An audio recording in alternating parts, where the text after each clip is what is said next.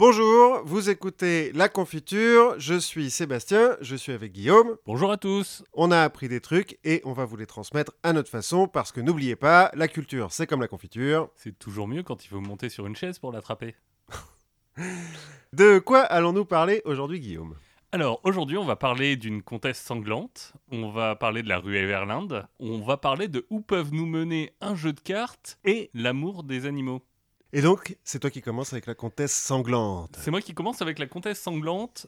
Mais avant de commencer sur notre amie sanglante, je voulais juste euh, dire que je me sentais très coupable d'avoir oublié, quand je parlais d'Alester Crowley, la référence de, de Bon Présage, Good Omens en anglais, puisque le démon donc de ce bouquin de Pratchett et Gaiman qui vient d'être adapté sur Amazon s'appelle Crowley.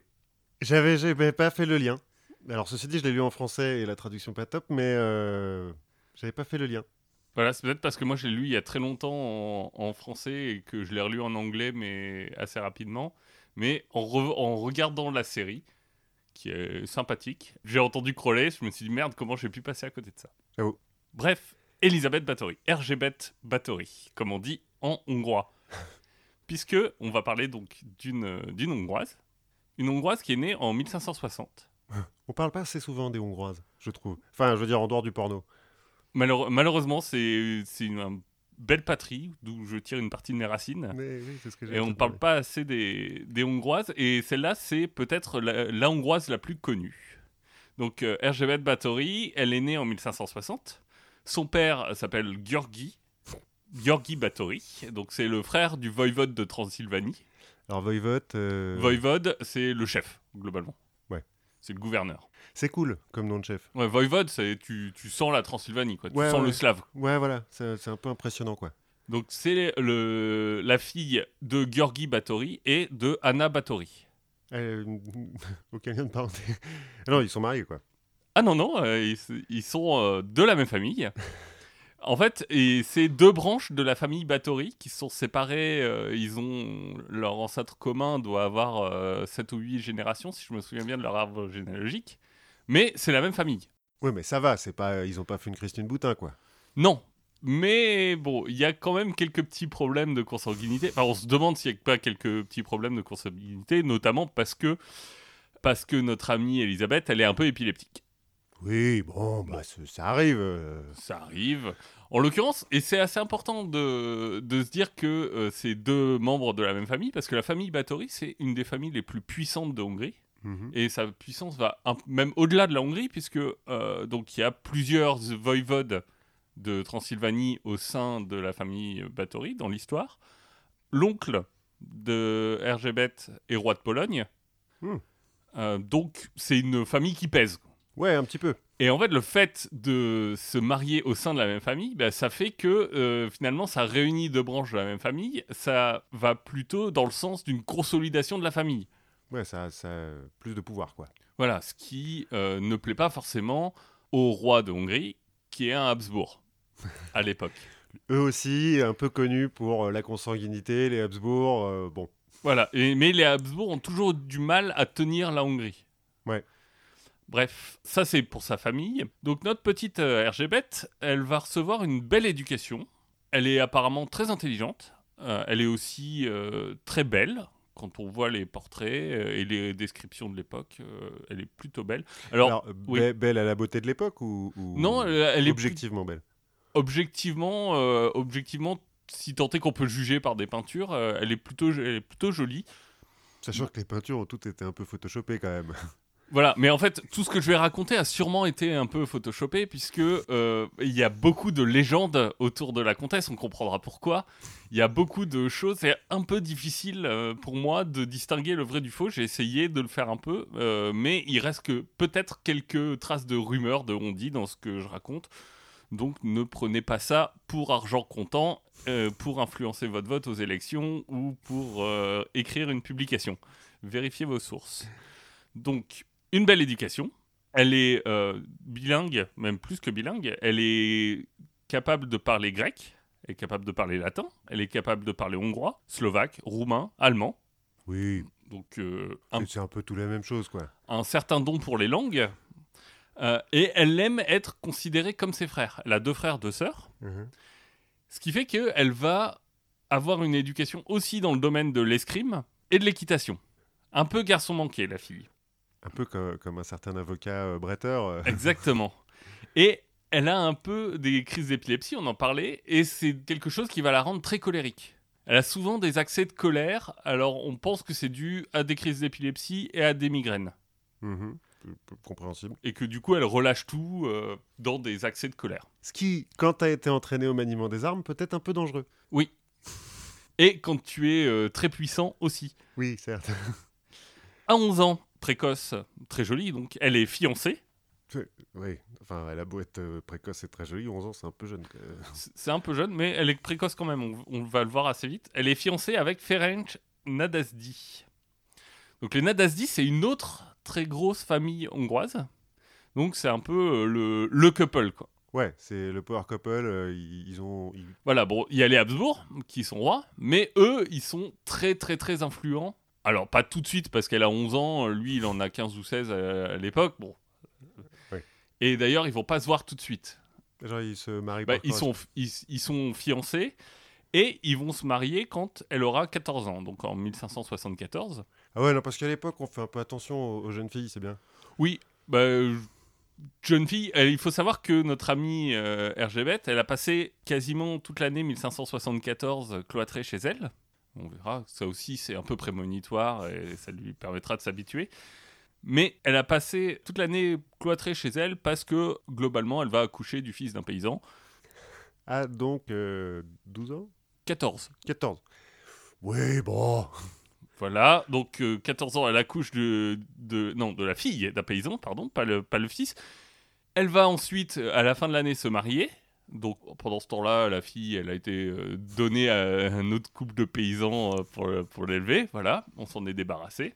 C'est l'avortement de l'époque. Oui, c'est ça. On se débarrasse de l'enfant. Et très tôt, euh, elle est élevée dans l'idée d'une justice dure. Mhm. C'est-à-dire que quand on est un noble hongrois à l'époque, on n'hésite pas à faire passer ses ordres et son désaccord avec les servants, les serviteurs de la maisonnée, de façon un peu directe. On les frappe, quoi. Par exemple. Mais, par exemple, à 10 ans, il y a un épisode qui apparemment l'a marqué. Puisqu'à 10 ans, on a chopé un gitan qui a volé, alors je sais pas quoi, je, je vais pas dire une poule pour pas tomber dans le cliché, mais il- on l'a chopé en train de voler quelque chose. Et donc ce gitan, euh, il va être puni par la famille Bathory, euh, c'est-à-dire qu'on va simplement le coudre dans la panse d'un cheval qui est en train de mourir. c'est dégueulasse. Donc on va, lui- on va le coudre à l'intérieur de la panse, un peu à la, un peu Star Wars, hein, un peu Luke dans son tonton, Ah ouais, moi j'allais dire le... le... avec la tête qui dépasse. Donc on recoule le- la panse, on laisse dépasser la tête et puis on le laisse mourir hein, comme ça à l'intérieur de son cheval qui est, Qui est lui la- aussi en train de mourir. qui est à l'agonie. Oui, bah en même temps, il a, il a un mec dans le bide, quoi. C'est immonde. Donc ça c'est la- c'est un peu la justice et le châtiment de l'époque. Normal, normal. Normal. Et son mari, donc euh, Ferenc, ben, lui il aime ça aussi. Il aime ça aussi Coûte des mecs dans les chevaux, ça me plaît. Ouais, et en fait, il va la pousser à expérimenter. Parce que lui, ce qu'il dit, c'est euh, Ferenc, il est promis à un avenir militaire. Mhm. Un avenir militaire euh, très important, on va en parler. euh, il va mener des armées, euh, c'est un grand général, considéré comme un, un des héros de la patrie hongroise. Et donc, il se dit, bah, il faut qu'elle gère la maisonnée. Rêvette. Ouais, pas mon foyer, quoi. Voilà, donc il faut qu'elle sache un peu maîtriser les gens. Et donc ils vont expérimenter ensemble, d'abord avec des aiguilles qu'on va, qu'on va mettre sous les ongles des serviteurs.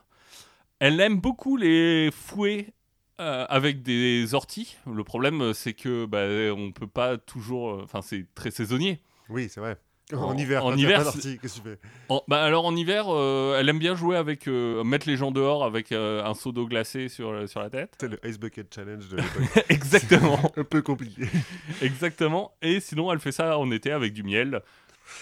Ils se sont bien trouvés quand même, les deux. Ah, ils, sont, ils se sont bien trouvés. hein. Apparemment, ils ont fait venir aussi des gens euh, des occultistes, euh, des satanistes, alors je sais pas à quel point c'est la rumeur euh, ou pas, qui vont venir euh, à la, chez eux pour leur donner des conseils. pour, Sur comment coudre un mec dans un cheval. voilà, donc une famille, un power couple digne des plus grands méchants. Donc Ferenc, lui, va devenir général de l'armée hongroise. Donc il va partir mener la guerre contre les Ottomans. Ouais. Puisqu'à l'époque, c'est la guerre contre les Ottomans. Lui, il va être euh, un pivot de l'armée à ce moment-là. Il va repousser les attaques des Ottomans. Pendant ce temps-là, bah, elle se sent un peu seule. hein. Elle se fait chier dans son château. Voilà, elle va prendre des amants. Elle va prendre des amantes aussi. Oui, bah. euh, Euh, un moment, elle se barre avec un, de- un des amants pendant quelques mois, puis après, elle revient. parce qu'il était pauvre. C'est c'est ça, parce sûrement parce qu'il était pauvre. Et certains disent aussi qu'ils ont vu un, euh, un amant qui venait régulièrement, donc ça, c'est ses serviteurs, et qui pense être le diable. Ouais, alors. euh, ça. Oui, bah voilà, enfin, quitte à coucher avec euh, quelqu'un, hein, autant oui, coucher. avec le diable. Mais je veux dire, les serviteurs, euh, quand, de toute façon, s'ils se font choper, ils se retrouvent gelés au milieu de la place du, du château. Ils peuvent dire ce qu'ils veulent. Donc ça l'empêche pas, à partir de 1580, donc à partir de ses 20 ans, de faire quatre enfants avec euh, Ferenc, dont deux vont mourir en bas âge. Est-ce qu'on est sûr qu'ils sont tous de Ferenc du coup Parce qu'elle a l'air d'être un peu active euh, sexuellement? Mais je pense que oui, pour le coup, parce que elle devait faire un peu attention et elle, est- elle traînait principalement avec des dames. Oui, c'est plus compliqué de faire des enfants comme ça. Et puis, elle a l'expérience de ses 11 ans, donc du- de 14 ans. Donc du coup, Oui, voilà, les... peut-être qu'elle en a eu d'autres euh, qu'elle a euh, gent- gentiment euh, elle a laissé à, à un voisin. un voisin. Donc, toute cette, cette petite famille vit très bien. Bon, la, la maisonnée est joyeuse. Entre deux flagellations. Voilà, le- les penchants un peu sadiques de- d'Hergévet se développent. Et en fait, il y a un moment où tout va s'accélérer, c'est en 1604. 1604, euh, Ferenc meurt. Il meurt sur un champ de bataille, mais on ne sait pas trop pourquoi. Il y a plusieurs, euh, plusieurs euh, hypothèses. Il peut y avoir, il y a l'hypothèse de la blessure sur le champ de bataille, Mhm. mais d'autres disent qu'il était un peu malade déjà et attribuent cette maladie à une infection, une infection d'une plaie qui a été causée par une euh, prostituée qu'il n'a pas payée. D'autres émettent le- l'hypothèse d'un assassinat par un condottiere qui est à la solde des Habsbourg, Ouais, ce qui n'est pas impossible non plus. c'est vrai. Bon, ceci dit, à la guerre à l'époque, il y a- y a- c'est un peu facile de mourir quand même. Oui, Même si t'es général. oui, mais en l'occurrence, euh, on verra qu'il y a quelques tensions avec le roi, donc euh, c'est pas impossible qu'il qu'il se soit, soit fait tuer euh, pour ces raisons-là. Hergébet, elle, elle va s'entourer, elle va se constituer son, sa petite équipe. Euh, c'est un peu le casting euh, Ocean's Eleven. Elle va choisir que les meilleurs. Elle va prendre Ilona, Ilona Joe, sa nourrice, Mhm. donc la nourrice de ses enfants. Mhm. Catalina, qui est une lavandière, qui passe pour être une sorcière aussi. Ouais. Dorco, une servante qui va servir de recruteuse. Et euh, Fishko. Alors Fishko, suivant les versions que j'ai pu lire, c'est soit un nain, soit euh, un garçon euh, affreusement défiguré. Mhm. Donc moi, je, dans ma tête, il, il s'est un peu métamorphosé en riffraff, euh, si tu as vu euh, le Rocky Horror Picture Show. Ouais. Euh, voilà, Je pensais que t'avais parlé de Giant Coucou, moi, mais. non, non, non, je ne sais pas s'il était assoiffé de perversité. Enfin, en fait, si, il était assoiffé de perversité. A priori, s'il était pote avec euh, RGBet. Et donc, Dorco, elle va servir de recruteuse parce que qu'est-ce qu'elles font? Bah, Elles vont recruter des paysannes. Des paysannes en disant, mais venez au service de la comtesse. Et donc, ils vont recruter plein de jeunes filles dans la campagne autour qui vont se mettre à torturer. Quand je parle euh, de torture, euh, apparemment, elle est assez coutumière du fait euh, de les battre à coups de batte. ouais. Ce qui, est finalement manque un peu d'imagination. Voilà, de leur, euh, les mordre, euh, elle, euh, elle aime bien leur euh, arracher des morceaux, euh, ce chair, euh, des cuisses, des parties génietales du visage. voilà, elle, parfois elle a un peu faim. Elle aime bien aussi jouer avec leurs doigts et des fers portés au rouge. elle, elle a une affection particulière pour les ciseaux. Notamment, elle adore découper la peau entre les doigts. Oh. Et euh, finalement, ce qu'elle fait, bah, quand euh, elle, elle en a marre de quelqu'un, enfin de quelqu'une en l'occurrence, bah, elle va euh, la, la jeter nue dehors pour la laisser mourir de froid. et là encore, le, le seau d'eau glacée, si, ça, Si ça dure trop longtemps. si ça dure trop longtemps. Mais c'est pas très discret, ça, quand même, de, de les jeter, parce que... Bah, elle les jette dans la cour de son château. Ouais, mais je veux dire, dans un château comme ça, il doit y avoir beaucoup de serviteurs, beau- beaucoup de passages, quoi, non? Bah, Il est où, le château, d'ailleurs? Il est à Budapest? Non, il n'est pas à Budapest. Il est dans, en Transylvanie. euh, il est un peu reculé. Alors, je me souviens plus de la ville. C'est pas le, c'est pas le gros château des Batory. C'est, euh, elle a plusieurs châteaux. Elle a beaucoup de châteaux. C'est son château de campagne, quoi. Un petit peu, ouais. Hmm. Elle se retire dans, dans un château. Elle fait quand même le- pas mal le- le- l'aller-retour avec la cour du roi, notamment pour lui demander de l'argent. De l'argent que le roi lui doit. Ah, oui, bon, le, roi lui doit beaucoup d'argent. Je croyais que c'était parce que ça coûtait cher de couper des, des- paysannes en deux. Non, et on raconte que de- dans ces séances, euh, parfois il y a tellement de sang que euh, ses vêtements en sont imbibés et qu'on peut presque les coper avec les mains.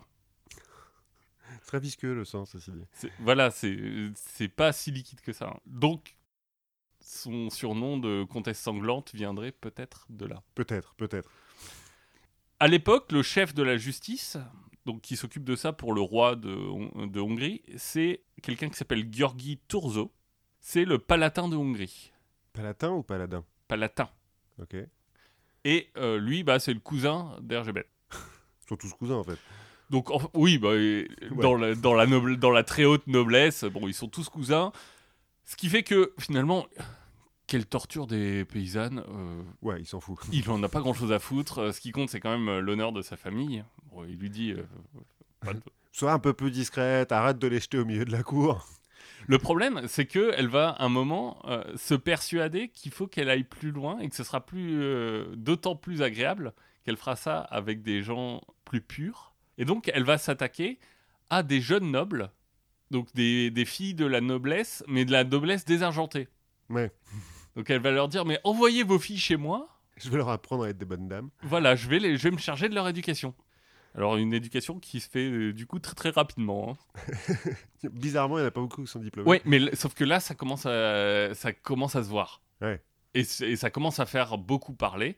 Du coup, Turzo va dire Ok, euh, je gère. Donc, c'est lui-même qui va prendre en charge le- l'investigation, l'enquête sur euh, notre ami Hergébet. Et il va se présenter chez elle. Alors, les récits que j'ai vus, c'est il se présente chez elle, la porte est légèrement entr'ouverte, donc il la pousse, il tombe sur le cadavre d'une jeune fille. Il continue à avancer Ça le surprend pas plus que ça, ça arrive à l'époque. Bon, il continue à avancer et il trouve euh, plusieurs euh, cadavres ou euh, filles euh, mourantes. Voilà, bah, en garde un peu de- de- en réserve.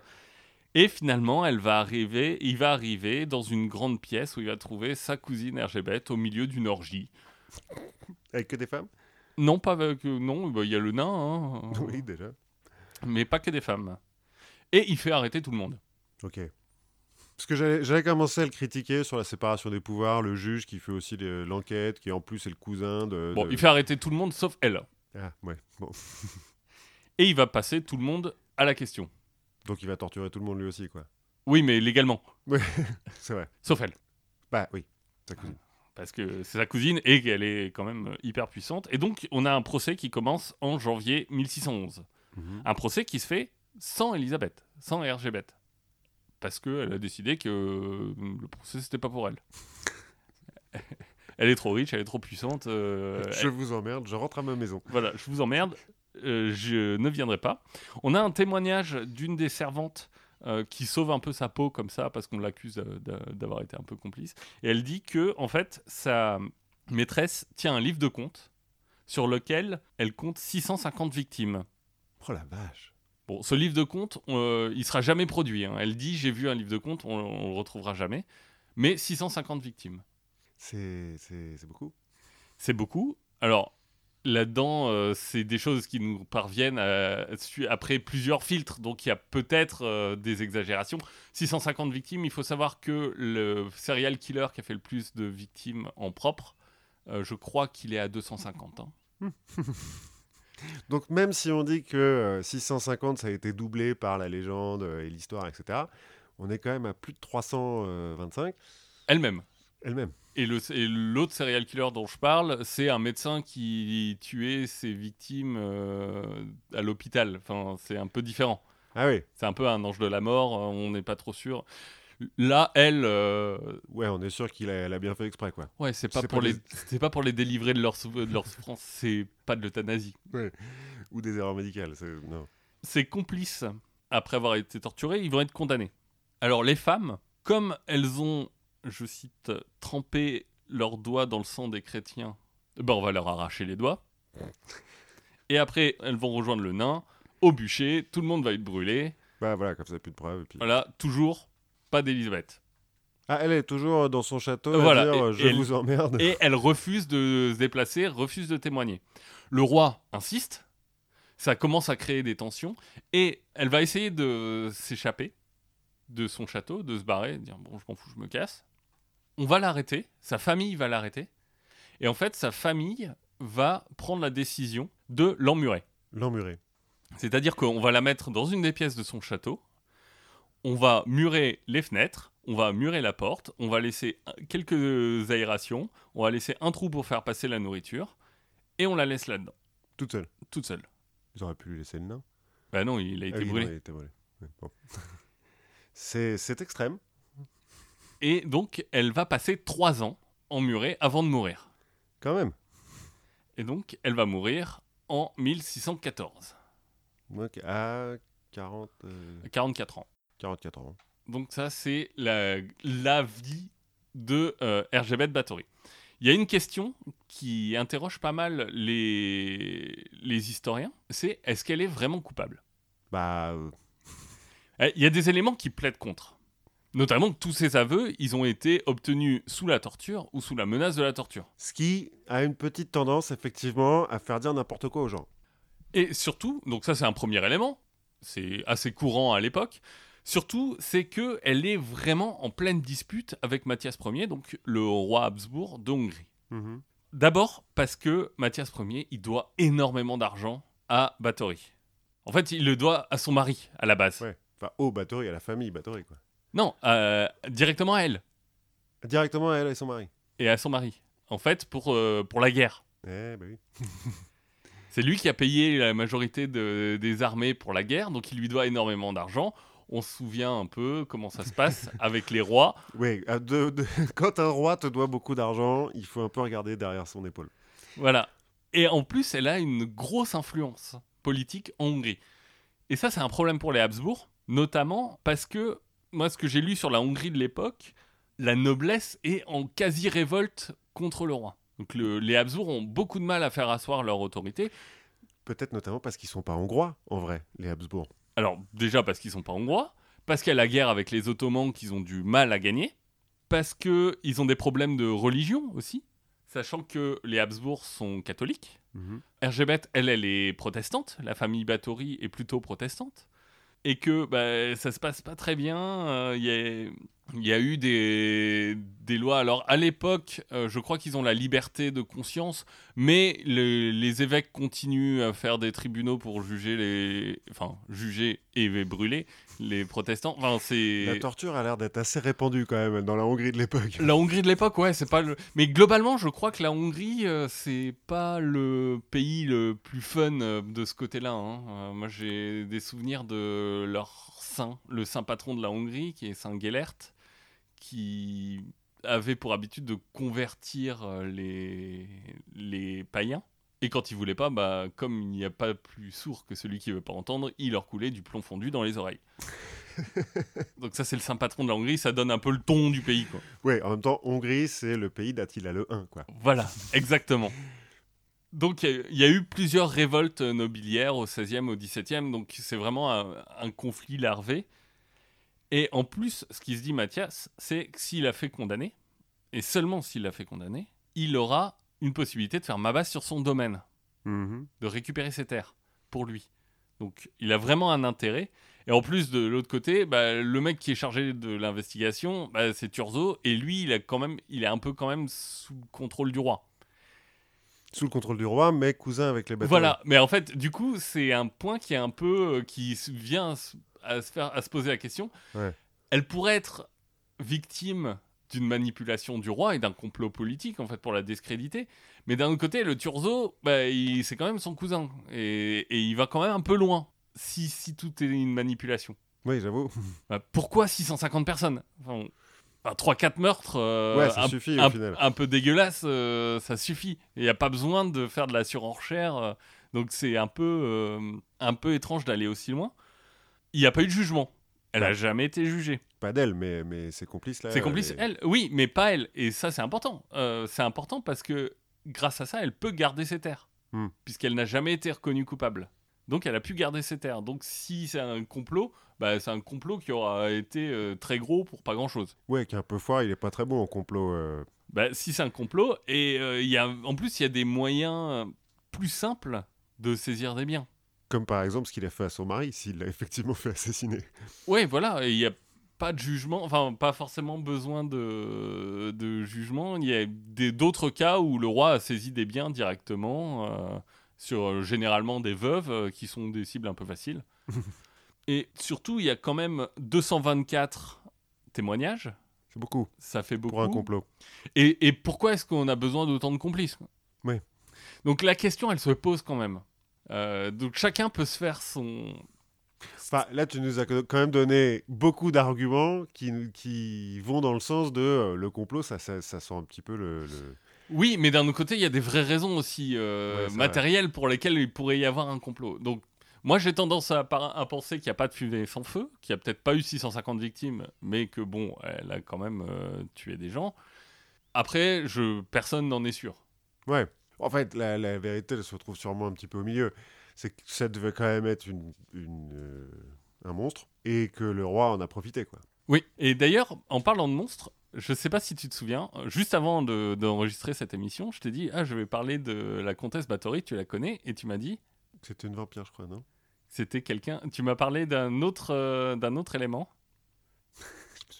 Tu te souviens plus? Bah c'est pas grave, elle se, qu'elle se baignait. Ah oui, dans elle le baignait sang- dans le sang de vierge. Ouais, Ouais, et tu remarques qu'on en a pas du tout parlé. c'est vrai, c'est vrai. On n'a Et- même pas dit ce qui- si elles étaient vierges ou pas, les paysannes et. euh, Bon. Alors, les nobles, peut-être, parce que. Les nobles peut-être, les paysannes, bon. Ouais. Le- L'histoire du bain de sang des, dans les, les vierges, c'est assez intéressant parce qu'en fait, jusqu'à présent, on n'en a pas du tout parlé parce Mhm. qu'en fait, personne n'en a jamais parlé à l'époque. Les premières évocations du bain de sang de vierge pour garder sa jeunesse, en fait, ça vient de 1729. Ah ouais, donc. euh, ouais.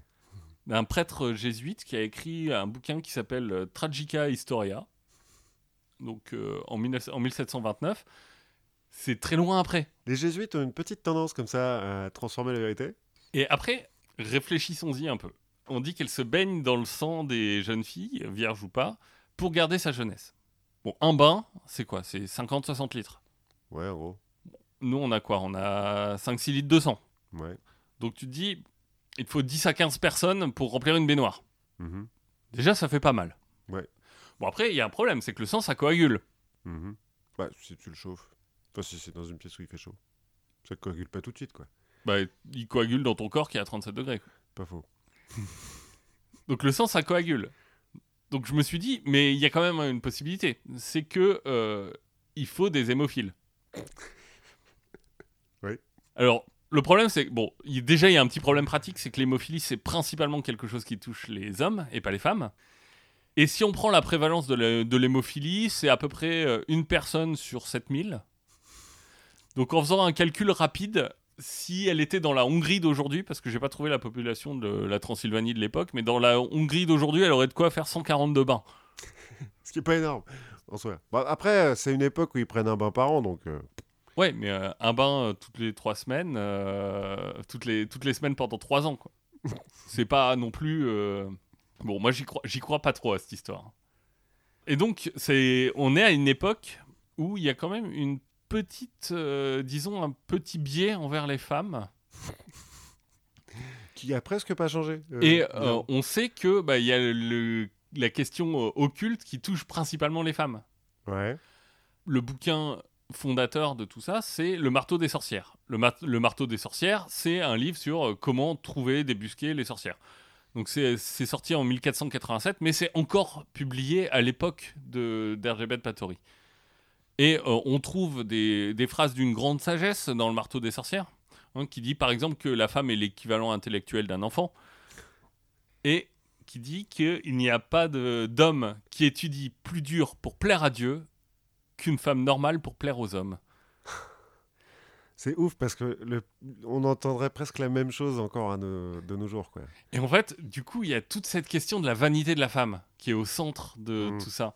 La vanité de la femme, au contraire de le- la, la bonne épouse qui, elle, n'est pas vaniteuse, mais la femme qui, fait- qui se fait vanité, finalement, ça concorde très bien avec cette question de vouloir absolument garder sa jeunesse et être prêt à tout, à toutes les horreurs pour garder sa jeunesse. Donc c'est vraiment du pré... on est dans le préjugé. euh, Venant d'un jésuite, en même temps. Voilà, en fait, cette histoire de bain, elle, elle en dit plus sur l'époque, Ouais. finalement, que, que sur Bathory, en, en tant que tel. Et après, je me suis quand même posé une petite question. C'est, on parle de Dracula, et qui est l'inspiration de Dracula? Alors, on sait que euh, bah, il y a Vlad l'Empaleur, Mhm. mais je trouve quand même intéressant que Vlad l'Empaleur, c'est un monstre. Ouais, c'est le mec qui empale euh, les Turcs sur les bords des routes, là. euh. Voilà, et qui empale, qui, qui est cannibale, euh, qui, euh, qui met tout le monde au supplice, qui est un peu sadique aussi. Mais chez euh, Vlad l'Empaleur, il manque cette notion de euh, sang comme source de vie et comme source de jeunesse. Mhm. Lui, c'est plutôt une source d'énergie, c'est enfin, plutôt euh, une, une caractérisation de, de sa puissance sur ses ennemis. Quoi. Il est tellement fort qu'il peut les bouffer. Tandis que le, la notion de sang qui permet de garder une jeunesse éternelle, bah, c'est plus Bathory. Ouais, j'avoue. En fait. Et ce qui est drôle aussi, c'est que bah, Dracula, c'est, euh, ça veut dire le petit dragon, le dracono, en roumain. Puisque euh, Vlad Tepes, donc Vlad l'Empaleur, c'est le fils de Vlad Dracul, de Vlad le dragon.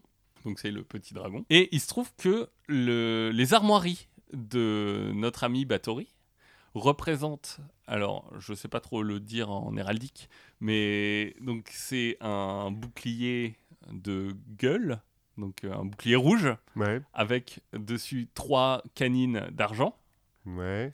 et qui sont entourées par un dragon vert. Donc on retrouve aussi le thème du dragon. Ouais, d'accord. Bon, ceci dit, des familles nobles qui ont des dragons sur leur blason, Oui. il y en a peut-être à chier. euh, Oui, mais, euh, mais euh, dragon plus canine, euh, je, je, trou- je, Plus 100, c'est vrai que. je trouvais ça, je trouvais ça assez intéressant. Voilà. C'était pas euh, Gilles de Rais aussi, le, le- un des lieutenants de Jeanne d'Arc, là, qui se baignait dans le sang de, de ses victimes? Bah, qui était euh, censément un pédophile, oui. euh, je... Ouais, mais qui a fait un peu la même chose. Genre, il s'est enfermé Ouais, dans je un château. et mais je crois que c'était des petits gam... c'est des petits garçons, je crois, lui plutôt. Que... Ah ouais. C'est peut-être pour ça que lui, il est pas devenu vampire dans, la, C'est- dans le- la culture populaire. C'est ça. Mais euh, comme euh, la- on avait vu avec euh, Shinchi que la plus grande pirate de tous les temps, c'était une femme, bah on peut se poser la question de la plus grande, le plus grand serial killer de tous les temps. Est-ce que ce serait pas une femme Est-ce que ce serait pas une femme? Est-ce que ce serait pas Hergébet Bathory Bah, effectivement, 650. euh, mais avec tes histoires de bains, là, euh, 10 personnes pour faire un bain, ça veut dire que ça fait 60 bains dans sa vie. Pendant 44 ans. Oui. C'est pas top. Non, c'est- Je sais pas qu'elle se lavait pas qu'à ça. hein. Mais c'est. Je m'attendais pas à ce que ce soit aussi dégueulasse. Ah bah c'est la comtesse sanglante. Hein. oui, oui, oui, j'avoue. Parce que moi, j'ai un petit peu un truc de torture dégueulasse, là, qui va venir. Oui. Je pensais que c'était bien crade, mais en fait, par rapport à un mec qui se fait coudre dans un cheval. euh, Moi je trouve ça mignon. Ça, il y a un petit côté mon petit poney euh, avec le mec cousu dans un cheval, un petit, un petit côté kangourou. Ouais, oui, oui, si on veut. bon. Après, euh, les raisons sont pas les mêmes. On va voir euh, pourquoi c'est un peu dégueulasse, moi aussi, mais euh, pour, pour d'autres raisons. Donc, je vais parler de la ruée vers l'Inde, de ce qu'on appelait à l'époque les Indes orientales, c'est-à-dire toute l'Asie. Parce que euh, on sait pas trop faire la différence. Entre chinois et japonais, par exemple, la différence, elle, elle échappe encore à, de- à Ah des bah, gens- de manière générale, tout ce qui est à l'est de la Perse, c'est pareil pour eux, pour les Européens. C'est les Européens qui appellent ça les Oui. Indes orientales. Autant dire que les Indiens, ils appellent pas ça les Indes orientales. Déjà parce que pour eux, ils sont pas en Orient, ils sont au centre. Donc là, on est, notre histoire commence au, au 15e siècle, au début du 15e siècle. Parce qu'à la base, je voulais parler euh, des, de la compagnie des Indes orientales britannique, donc le méchant dans le Pirate des Caraïbes, euh, tout ça. Et comme j'ai l'habitude de revenir un petit peu en arrière pour mettre, faire un peu de contexte, je me suis un peu perdu dans le contexte, encore une fois. Et donc, on commence au début du 15e siècle. En gros, depuis les croisades, les Européens, euh, une fois qu'ils ont fini de, de vouloir seulement taper sur les musulmans, ont compris qu'on pourrait faire du commerce avec eux. Et se sont rendus compte que les musulmans vont chercher de la soie notamment, mais aussi du thé et des épices à l'Est. Ça, c'est typique de euh, la bagarre de bar, et puis après, on boit des verres ensemble euh, pour- Ouais. une fois qu'on s'est tapé dessus. Un petit peu. Et les Européens, ils aiment bien la soie, les épices et euh, le thé. La soie parce que c'est joli, les épices parce que de manière générale, la bouffe est pas terrible euh, à l'époque, et donc c'est quand même vachement mieux quand tu peux mettre un peu de poivre. Et le thé parce que ça fait du bien. Enfin bon, il y a tout un tas de trucs qui viennent d'Orient. Ils savent que ça vient d'Orient, mais ils savent pas trop d'où. Des Indes. Des Indes, voilà, les Indes orientales. Marco Polo euh, fait son petit aller-retour au XIVe siècle, ramène euh, son, son petit- sa petite histoire. C'est loin d'être le premier Européen à atteindre la Chine, hein, Marco Oui. Polo, mais c'est le premier à le raconter. Enfin, en faire un best-seller. C'est le meilleur en marketing. Voilà. Donc depuis Marco Polo, tout le monde est au courant qu'il y a des merveilles euh, en Inde et en Chine, Et on fait des pâtes. et on fait des pâtes. Il me semble que c'est pas lui qui ramène les pâtes en Italie? Ah si, c'est possible. Il ramène plein de trucs, Marco Polo, beaucoup de conneries. Enfin, beaucoup de- de- d'histoires qu'il raconte qui, qui sont absolument basées sur rien, à part ce qu'il a entendu dans des bars. Mais, euh, mais c'est possible. C'est en général une bonne source de- d'informations. Oui, oui, tout à fait. Enfin, de toute façon, à l'époque. Donc, bref, on sait un petit peu tout ça. Et puis, au début du XVe siècle, euh, ça se calme un petit peu en Europe, et notamment au Portugal. Parce que le, donc, les musulmans, les morts, ont envahi la péninsule ibérique euh, bien avant. Oui. Euh, les catholiques espagnols et portugais ont, recommencé la, ont commencé la reconquista au XIVe siècle et les portugais finissent en premier. Ce qui fait qu'au début du XIVe siècle, ils sont tranquilles. Les portugais, ils ont leur pays à eux, ils ont recréé une armée, une noblesse, Ils ont la morue, ils ont tout ce qu'il faut. ils ont du Porto, tout va bien. Et ils commencent à se dire, bon, il faudrait qu'on se fasse un peu de fric quand même dans cette histoire. Le commerce avec les Indes orientales par la terre, le monopole, c'est Venise qui l'a, Venise et Gênes. En gros, euh, c'est, alors c'est pas tout à fait uniquement par la terre, ça vient jusqu'au Moyen-Orient, donc jusqu'en Syrie, euh, et ensuite ils prennent des bateaux jusqu'à Venise et à Gênes.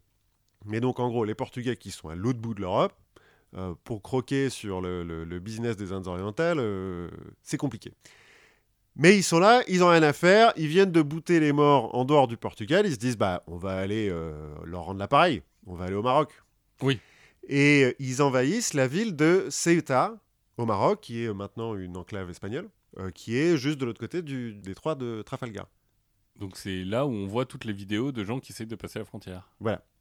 À l'époque, donc, c'est une ville marocaine, c'est aussi une ville de pirates, les pirates barbaresques dont j'ai parlé à, à l'époque de, de- de l'Algérie.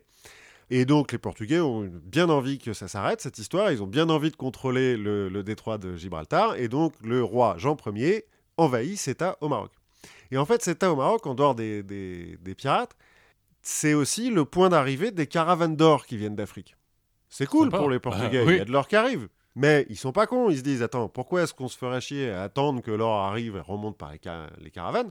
Autant aller le chercher directement à la source. Ouais, surtout que j'imagine qu'il y a des gens qui se servent au passage. Bien sûr, plus il y a d'intermédiaires, plus il y a des gens qui se servent. Et donc, à partir. Donc, le- la capture de CETA, là, c'est 1415, par Jean Ier. Et il y a un des hum, frères, je crois, de.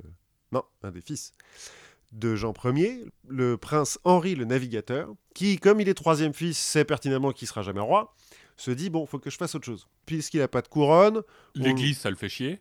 oui, l'église, ça le fait chier. Bah, c'est le deuxième qui va à l'église. Donc le troisième. euh, bah, alors, quoique, en fait, il est un peu entre les deux. Comme euh, l'autre consolation, on lui donne, on le nomme grand maître de l'ordre du Christ. L'ordre du Christ, en fait, c'est le- les héritiers des Templiers. Au XIVe siècle, les Templiers se font cramer euh, en France, Ouais, ils sont Jacques excommuniés, voilà, tout ça.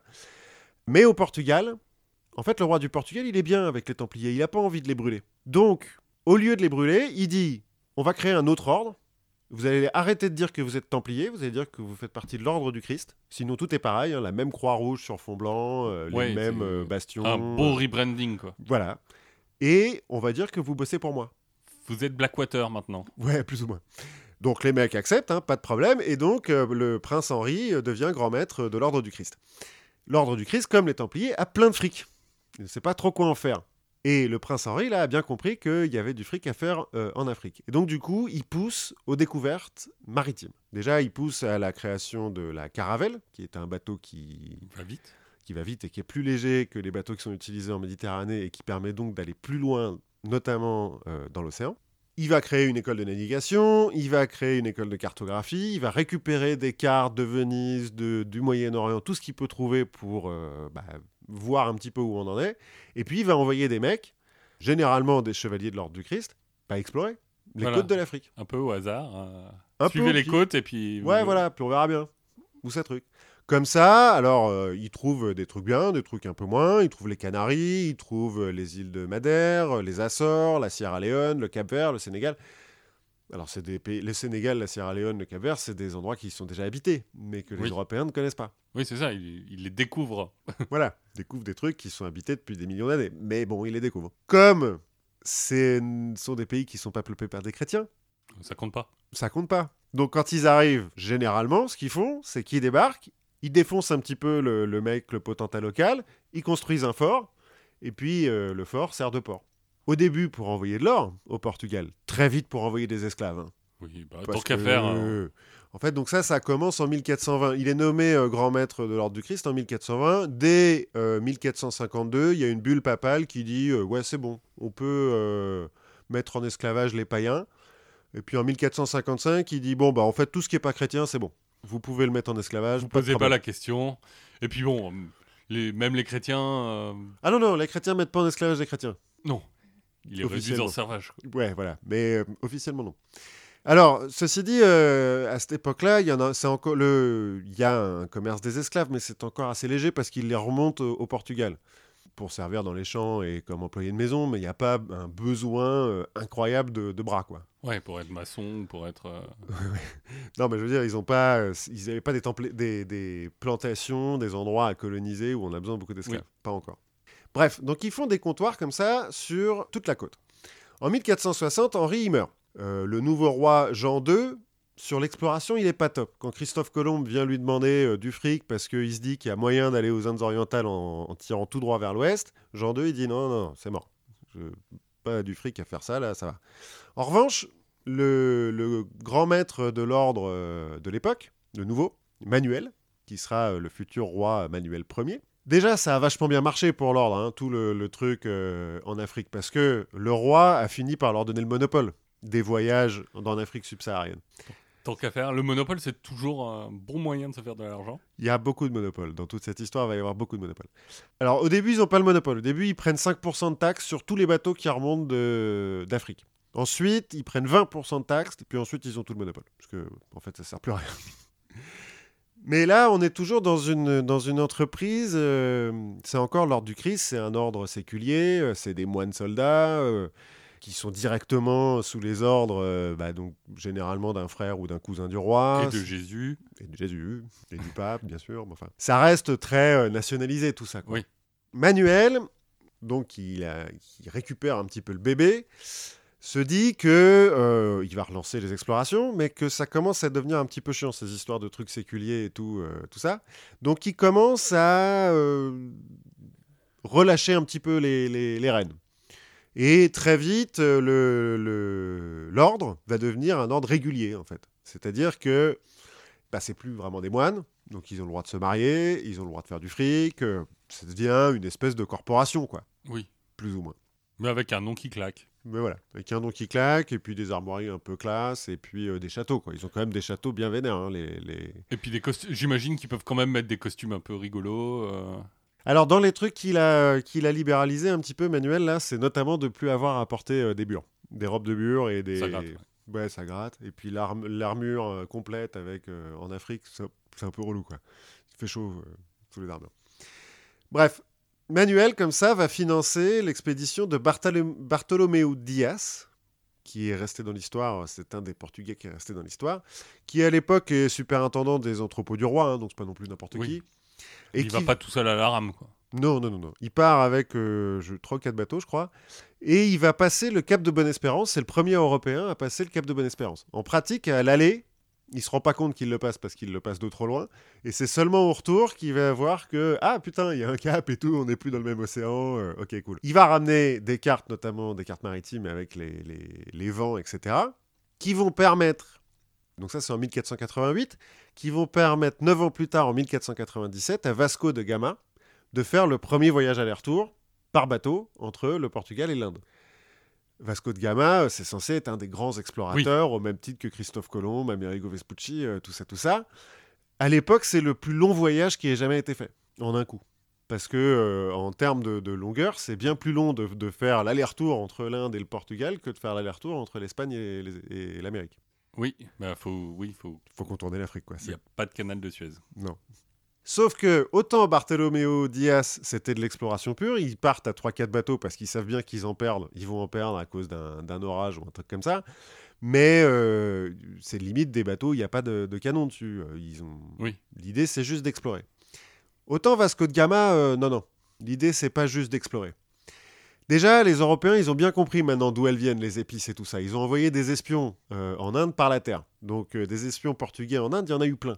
Et il a un endroit où il faut aller. Il va pas juste en Inde. Il va à Calicut, en Inde, qui est une ville euh, plus ou moins indépendante par rapport à l'Empire moghol, qui est l'empire qui, qui contrôle l'Inde. Moghol, hein, pas mongol. Oui. Il a un but, Vasco de Gama, donc il part avec un peu des marchandises quand même. Tout ça pour trouver de la cannelle. Quoi. Ouais, mais tu vas voir, ça va rapporter beaucoup de fric la cannelle. Donc, euh, euh, il part quand même un peu avec des marchandises et puis surtout avec des canons. Lui, il part avec quatre bateaux aussi. Il a des canons sur ses, sur ses, sur ses bateaux. Vasco de Gama, à la base, il est membre de l'ordre de Santiago de l'Épée, qui est un ordre un peu concurrent de l'ordre du Christ, mais enfin, c'est plus ou moins quand même la même chose. Euh, D'ailleurs, il va s'engueuler avec eux en revenant parce que ça s'est pas très bien passé. Il va passer dans l'ordre du Christ après. D'accord. C'est là où ça commence. Pourquoi est-ce que j'insiste un petit peu sur ces ordres? Parce qu'au début, c'est des trucs donc un peu religieux. euh, officiellement, ils vont chercher le royaume du prêtre Jean. Oui, le fameux royaume euh, ma- magnifique qui est ra- raconté par Marco Polo. Qui est une légende euh, qui en fait date d'avant Marco Polo. C'est euh, il y est censé avoir un royaume chrétien utopique au-delà des Arabes, au-delà Comme- des musulmans. Comme en Afrique d'ailleurs.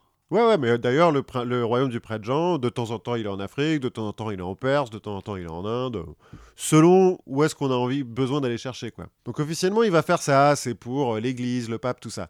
Officieusement, c'est quand même des mecs qui veulent faire du fric. Mais on peut pas encore parler d'entreprise, de compagnie. Ça reste des ordres, qui sont en plus euh, directement euh, euh, suzerains du, du roi. Vassaux du roi. Vassaux du roi, pardon. Et donc, il part, euh, Vasco de Gama, là, et là, ça commence à être le bordel. Parce que donc, il part avec des canons. Au Mozambique, donc euh, de l'autre côté du, du- à l'est Oui. de l'Afrique, il accoste pour faire réparer ses bateaux. euh, c'est un sultan musulman qui est, qui est patron euh, de l'endroit où il accoste. Ça, ça se passe pas très bien avec eux. Ils s'engueulent. Genre, comment ça, vous avez pas de bacon euh, Non, en fait, c'est que le sultan, bah, il est sultan, donc il s'attend à ce qu'on lui donne un cadeau. Oui. Et euh, Vasco de Gama, il a des cadeaux, mais pour le mec qui doit aller voir en Inde. Donc il lui donne rien comme cadeau. Du coup, le sultan, il est vexé. Du coup, Vasco de Gama, bah, il bombarde la ville et il se barre. il Enfin, en gros, il retourne sur son bateau, il bombarde la ville et ensuite il se barre. C'est gratos, mais il le fait. Au Kenya, il commence à croiser des, des bateaux arabes, euh, des bateaux de commerce arabes. Bah, il les accoste et il pique tout ce qu'il y a dessus. il les coule. C'est gratuit. Ouais, plus ou moins. Enfin, ça devient pirate, quoi, du coup. Oui. Là, Là, on appelle ça de la piraterie. Il arrive enfin à Calicut, en Inde. Donc, euh, dans l'état du Kargala. Donc, c'est sur euh, l'ouest de l'Inde. Et là, il offre les cadeaux au roi local qui s'appelle le Zamorin. Enfin, que les, les Portugais appellent le Zamorin, une traduction de, de son nom en, en indien. Donc, il lui offre des cadeaux. Sauf que les cadeaux qu'ils ont emmenés, c'est des chapeaux, des capes en velours, du corail, des pots de chambre, du miel et du sucre. Ouais, on se fout un peu de ta gueule. quoi. Le Zamorin dit qu'on se fout un peu de sa gueule, notamment parce que les capes, quand t'es en Inde, euh, les capes et les chapeaux, t'en as pas vraiment besoin. Du sucre et du miel, il dit, bah, vous êtes gentil, mais euh, je suis roi hein, quand même, donc j'en ai. Les pots de chambre et le corail, euh, voilà. Donc il se vexe, lui aussi. Ils sont quand même un peu susceptibles, ces rois. Ouais, enfin bon, c'est de la diplomatie, quoi. tu vois, genre, tu peux lui ramener des trucs un peu bien. Parce que quand il arrive en Inde, là, il arrive pas, et même au Kenya ou au Mozambique avant, il arrive pas comme euh, Christophe Colomb quand il arrive en Amérique, il tombe sur des gens qui n'ont jamais vu un blanc. Oui. Quand il arrive en Inde, là, ils en ont vu plein des blancs. Ils font du commerce depuis longtemps avec l'Europe. Alors, il y en a pas, euh, il y a pas une communauté européenne euh, en Inde, mais ils en ont vu, quoi. Ils, Ils, savent ce que ils en ont vu, euh, ils ont le même niveau de vie à peu près. Ouais, plus ou moins. C'est pas. C'est pas des sauvages, quoi. Donc, il s'attend à ce qu'on. le- enfin, c'est un roi, quoi, le mec. Bon, pas un roi d'un très grand pays, mais enfin, quand même. du coup, le donc. pot- le pot de chambre, c'est un peu moyen comme Ouais, c'est un peu moyen. Du coup, le roi se vexe, de Vasco de Gama se barre. Il bombarde? Non, il prend des otages. Ah. enfin, il prend des otages, il kidnappe des mecs. hein. bon, sur le retour, ah, il arrive à rentrer, il est accueilli comme un héros et tout, super, héros national, on a trouvé un- un voya- une voie pour aller en Inde, il est nommé amiral des Indes. Parce que quelques années avant, Christophe Colomb, quand il est rentré, il s'est fait nommer amiral de la mer Océane. Donc il a dit Attendez, euh, moi aussi je vais être amiral. Wow. Il n'y a pas de raison.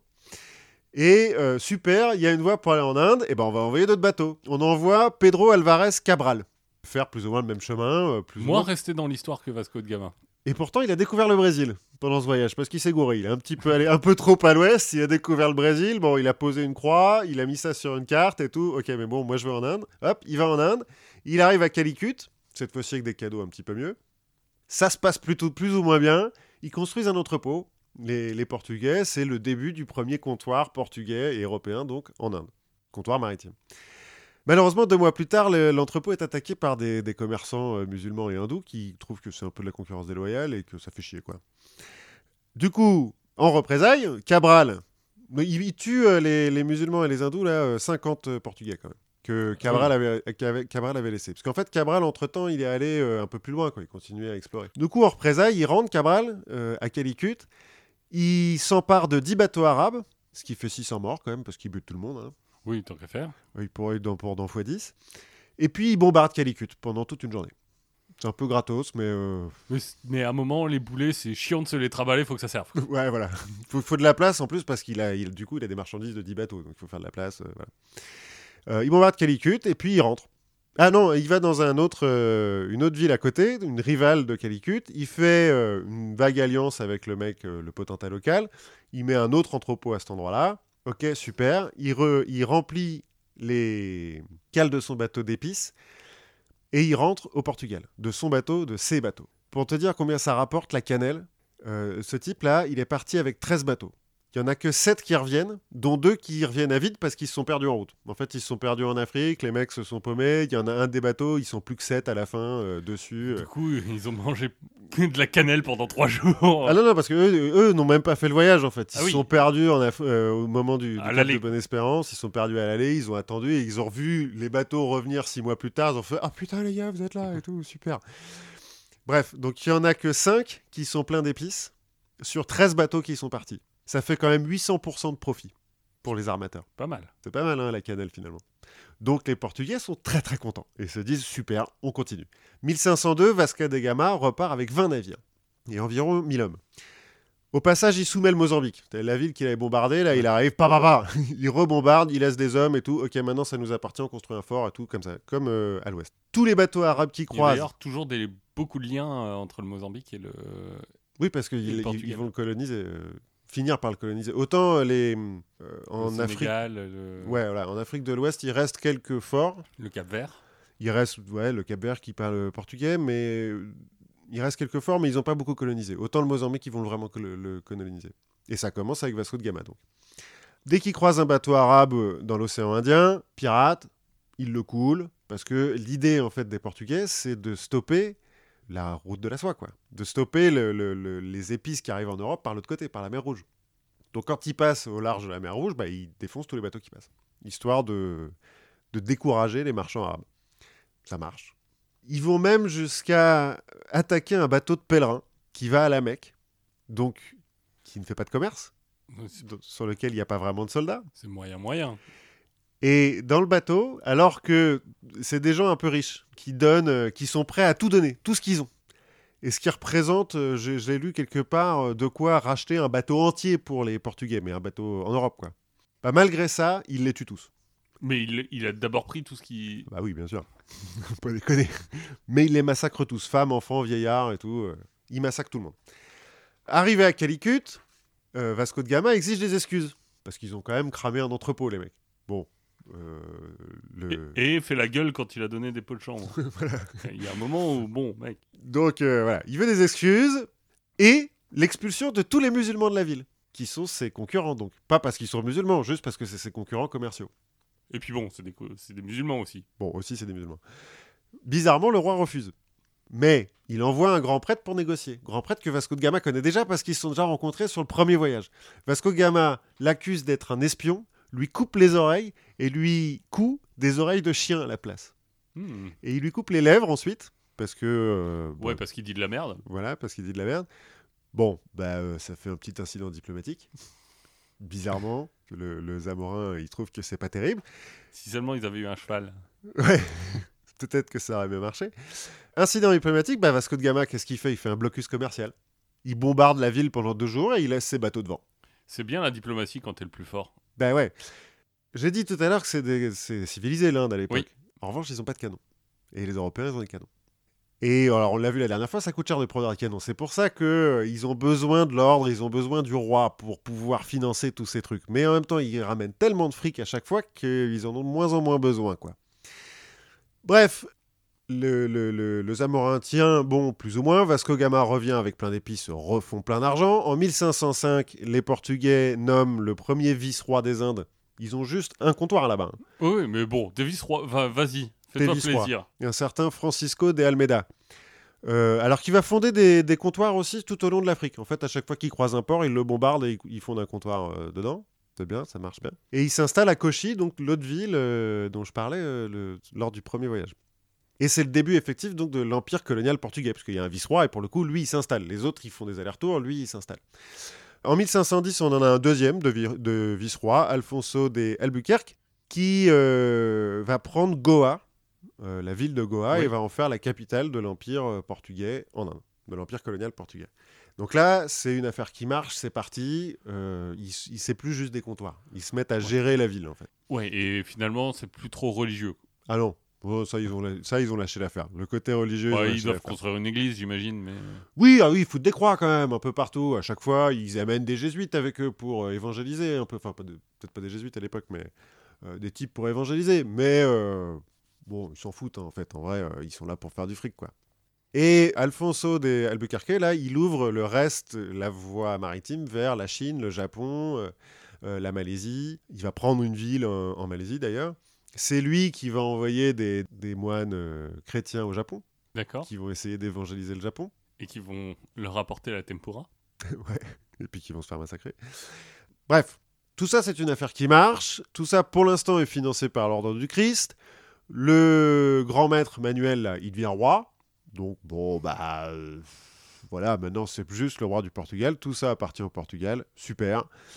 En 1551, on va même clarifier un petit peu les choses. Il y a une bulle papale qui dit que le roi est propriétaire des ordres. Oui, comme ça.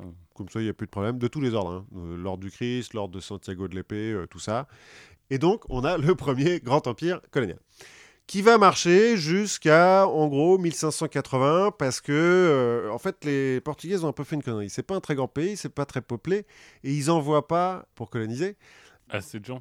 Mais non, ils envoient presque rien, en fait. Ils envoient quelques soldats et des commerçants, mais c'est tout. Et tout l'or qu'ils ramènent, ils s'en servent pour construire des châteaux, enfin des palais plutôt que de construire des infrastructures et d'autres bateaux pour engager des gens, etc. etc. Et donc, en fait, leur, euh, leur empire s'effondre hyper vite. Notamment parce qu'en 1578, le roi se fait buter euh, au Maroc lors d'une bataille débile, euh, 10 milliums, enfin c'est complètement con. Et donc, fin du XVIe siècle, début du XVIIe siècle, la voie est un peu libre. Les Portugais sont en train de tomber, les Espagnols sont occupés par des, des guerres internes. Euh, en 1588, ils se sont pris une peignée par euh, Francis Drake, euh, l'invincible Armada qui n'a Oui. jamais rien gagné, est paumé. Francis Drake a ramené tellement de fric en Angleterre que les Anglais, bah, ils, ont, ils se disent super, on va construire des bateaux, maintenant il n'y a plus d'invincible Armada, etc. Et les Provinces-Unies deviennent indépendantes en 1580. Les Provinces-Unies, c'est la Hollande. Oui. Et là, les Anglais et les Hollandaises disent bon, Et juste pour euh, rappeler, si vous voulez en savoir plus sur Francis Drake, écoutez un épisode précédent. Voilà, exact. Très intéressant, euh, Francis Drake. Et donc, les, les Anglais et les Hollandais se disent bah, la voie est libre, allons-y, on va euh, armer des bateaux et puis euh, aller jusqu'en Inde en contournant l'Afrique. En 1600 est donc fondée la Compagnie des marchands londoniens faisant commerce avec les Indes orientales, ancêtre de la Compagnie des Indes orientales.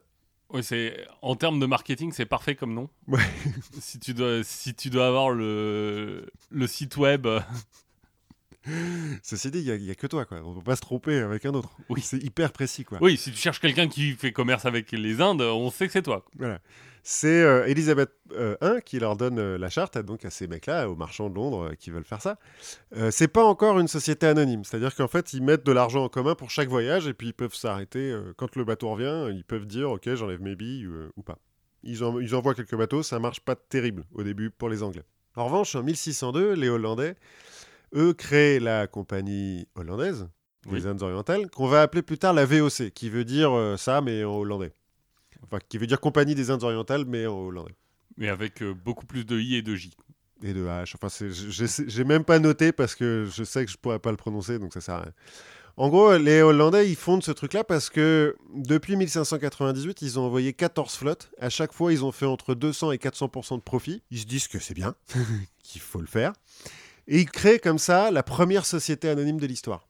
C'est la première fois que, euh, en fait, des, des- des gens euh, achètent des parts Dans une société. dans une société. C'est d'ailleurs la première euh, société qui est cotée en bourse.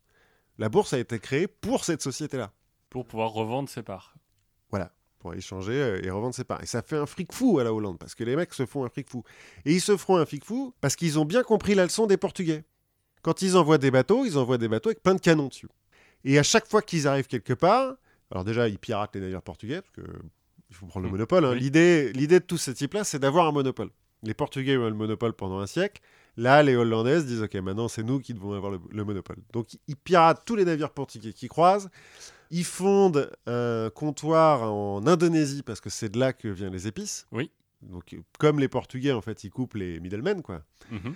Et en fait, les épices, c'est du poivre, du clou de girofle et de la, de la noix de muscade. Et pour ça, pour le poivre, le, le clou de girofle et la noix de muscade, les mecs vont partir complètement en couille. Ils vont déloger les, les Portugais par la force. Bon, ça, d'accord.